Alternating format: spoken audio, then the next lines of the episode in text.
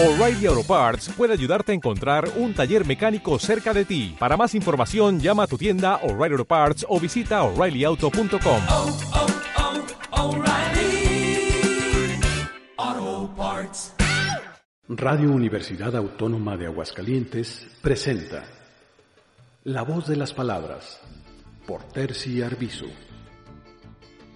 Hay libros como Los Detectives Salvajes de Bolaño o Espantapájaros de Girondo que nos dejan pasmados de una manera absolutamente vital. Al acabar de leerlo se siente dicha, plenitud. Uno sonríe al recordar esas palabras con las que el autor nos pudo transmitir tanta vida. En el caso de los detectives, sin embargo, también pasa que no se sabe por dónde empezar, qué decir. Hay otros libros, en cambio, y me atreveré a decir que son pocos, que le dejan a uno la sensación contraria libros que golpean, que rasgan, que atacan, que hunden, libros que además transpiran de una manera monstruosa la pasión de quien los escribió.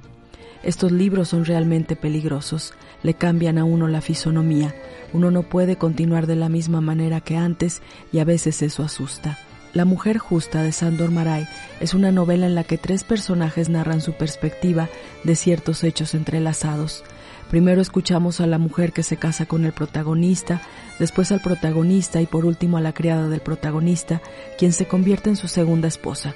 No hay una trama como tal, es un texto con muchas orillas, es como un pulpo con miles de tentáculos y esos tentáculos son inaprensibles, resbalosos y además, como si viéramos a un pulpo cara a cara, producen asombro y al mismo tiempo terror.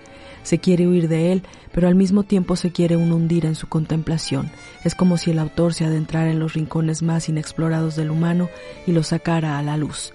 Además de estos tres personajes aparece un artista, amigo del protagonista.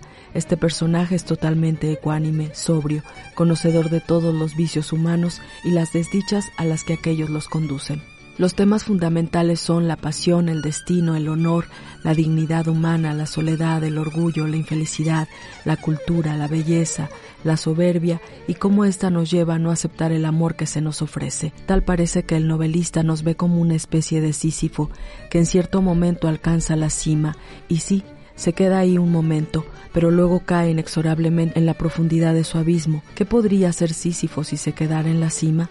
Hay un atisbo de alegría en lo que dice el artista sobre la cultura, una alegría nostálgica por un tiempo en el que el hombre pudo ser pleno, en el que el hombre jugaba y no cargaba la pesadumbre del mundo en sus espaldas. Quizá era un Sísifo que solo subía y bajaba la montaña sin ninguna piedra, lo hacía con placer, como ejercicio y para contemplar la belleza del mundo que lo amparaba. En la mujer justa se plantea la pregunta de si existe alguien justo, apropiado para cada uno. La respuesta no es unánime. Y es así precisamente porque la novela da preguntas, da problemas y lo deja a uno rumiando una, quizá, inexistente respuesta. La voz de las palabras por Terci Arbizu para Radio UAA. O'Reilly Auto Parts puede ayudarte a encontrar un taller mecánico cerca de ti. Para más información, llama a tu tienda O'Reilly Auto Parts o visita oreillyauto.com. Oh, oh, oh, O'Reilly hearts.